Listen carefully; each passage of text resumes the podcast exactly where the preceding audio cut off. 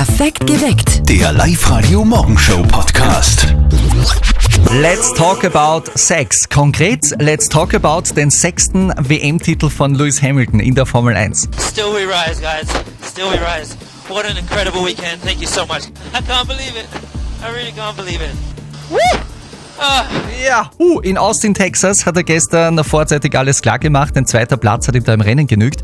Seine ganze Familie war mit dabei, hat mit ihm gefeiert und er selber hat sich natürlich bei der ganzen Familie ganz brav und artig nach dem Rennen bedankt. I got my mum and my dad, my stepmom and, my stepdad here, my uncle George, and an aunt from Trinidad, and all the family back home, obviously. So uh, it's, it's an honor to be up here with those greats. Ja, die Onkel, die Tanten, alle aus Trinidad und so weiter sind alle dran gekommen. Sechsmal ist Lewis Hamilton jetzt schon Weltmeister. Jetzt fehlt ihm noch ein Titel auf die Legende, auf Michael Schumacher. Und warum soll er diesen Titel nicht auch noch holen? Er selber fühlt sich jedenfalls topfit. I mean, I don't know about championships, but I, I, as an athlete, I feel fresh as fresh as can be right now. So I'm ready for the next race. Okay, er ist ready. Da wird sich die Konkurrenz vermutlich auch im kommenden Jahr, in der kommenden Saison anschnallen müssen. Das ist in der Formel 1 ja nie verkehrt. Live-Radio. Das Jein-Spiel. Hallo Nicole aus Machtrenk. Guten Morgen. Das Jein-Spiel steht an. Warum möchtest du mitspielen? Mm, Ja, ich möchte es wieder mal schaffen. Das heißt, du hast es schon mal äh, geschafft. Ja, ich habe es einmal geschafft und einmal nicht. Jetzt als Expertin, was ist so der Rat, den du geben kannst für alle, die jetzt noch überlegen, soll ich auch mal mitspielen? Mm, Ja, man muss sich sehr konzentrieren. Und du bist so eine, die sich konzentriert. Ich hoffe. Drei, vier Stück für Traubenzucker vorher. Ja, Geht schon. Pass auf, wir haben für dich 30 Euro von Haberkorn, wenn du das Jeinspiel schaffst. 60 Sekunden nicht Ja und nicht Nein sagen. Dein Jeinspiel beginnt jetzt, okay? okay. Nicole, was tut sie gerade so in deinem Leben? Ja, äh, Äh, das war ein klassischer Fehlstart. du, du erzählst mir gerade, dass du so super konzentriert bist Ja. und dann ist das erste Wort Ja. Wie konnte das passieren, Nicole? keine Ahnung. Ich glaube, das war jetzt das Kürzeste, oder? Es war mitunter eines der kürzesten Jeinspiele, das wir jemals gemacht haben. Ja, da kannst du stolz drauf sein, das kann dir niemand mehr nehmen. Super. Mal schauen, was morgen passiert. Eine neue Runde vom Jeinspiel gibt's da, also meldet euch an auf liveradio.at. Das generelle Rauchverbot in der Gastronomie läuft seit 1. November. Das gilt überall. Ja? In jeder Gaststätte, in allen Lokalen. Nur bei uns hier am Sender auf der Live-Radio-Terrasse, da sitzt nach wie vor der Pferdl. Und der Pferdl zieht jeden Morgen genüsslich eine durch. Und der hat auch immer einen Schmäh auf Lager. Und deshalb schalte ich jetzt mal kurz hinaus auf äh, die Raucherterrasse. Achtung. Grüß euch, guten Morgen, da war's an. Sagt der Raucher, Herr Doktor, sind Sie ehrlich zu mir? Sagt der Doktor, okay, wir müssen ihn leider in Fuß nehmen. Sagt der Raucher, ha, Gott sei Dank, ich hab schon glaubt, ich muss mit dem Rauchen aufhören. Okay, gute Besserung. Die Umstellung hat offenbar auch recht gut funktioniert. Okay, in Wien hat es eine Schlägerei gegeben zwischen einem Türsteher und einem äh, Mann, der das nicht so eng gesehen hat mit dem Nichtrauchen, aber sonst alles gut, oder? Andi Breitfellner ist jetzt bei mir, Chef vom Pergwerk in Perg. Wie war denn das bei euch so? Es hat im Großen und Ganzen keine Probleme gegeben. Die, was rauchen wollten, sind natürlich ausgegangen. Um zwei in der Früh ist halt dann schon eine große Menschenmenge vor der Tür gestanden. Natürlich der Lärmpegel steigt da. Ja, schauen wir mal, wie es in Zukunft weitergeht. Viele haben ja auch gesagt, durch das, dass äh, jetzt die Raucher draußen rauchen müssen, könnte es Probleme mit den Nachbarn geben, auch wegen Lärmbelästigung. Wie war das bei euch? Hat es da was gegeben? Nein, in dem Sinn haben wir keine Probleme gehabt.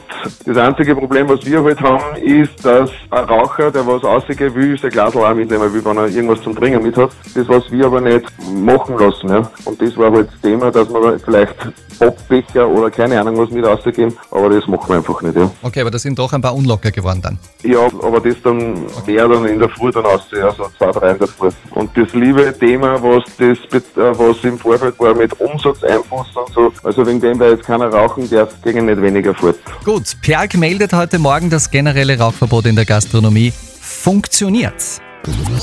Sarah, du warst am Wochenende Ja. unterwegs in einem Lokal, glaube ich, wo normalerweise immer geraucht worden ist. Da ist immer total viel geraucht worden und jetzt ist es tatsächlich rauchfrei. Also da ist an diesem Abend keine einzige Zigarette angezündet worden. Ja. Und es war richtig fein. Man hat endlich mal ohne die ganzen Rauchschwaden gesehen, mit wem man sich da eigentlich so unterhält. Also Hey, da War- sind war andere Menschen auch noch da. Gibt's ja gar nicht. Ja, super. Das generelle Rauchverbot in Österreich, auch im Wirtshaus von Wirtin Johanna. Darf ab sofort nicht mehr geraucht werden. Wobei die hat sie jetzt von einem Stammgast einiges anhören können. Ich bin schon Raucher, seitdem ich zwölf war. Ein, zwei Backeln rauche ich jeden Tag. Jetzt muss ich rausgehen in die Köten. Was soll ich tun, wenn ich die Chick so mag? Jetzt im Winter mach ich mir Sorgen, dass ich vom Rauchen irgendwann verstirb. Doch nicht am Lungenkrebs oder an Schlagerl. Ich glaub, dass ich beim Rauchen jetzt da frier. Hey, rauchen Chick, Johanna rauchen Chick, Johanna rauchen Chick, Johanna auf der Straßentrost, die rauchen Chick, Johanna rauchen Chick, Johanna, bei Aufhören zahlt sie nimmer aus. Die Frage von der Mama von unserem Kollegen Martin vor einem Wochenende ist eigentlich immer dieselbe. Die Frage, du Martin, kommst du heim am Wochenende? Die Standardantwort von Martin dann drauf, na Mama. Es war auch diesmal wieder so, der Martin war nicht daheim zu Allerheiligen, aber offenbar hat er da echt was verpasst. Meint zumindest die Mama. Und jetzt Live-Radio Elternsprechtag.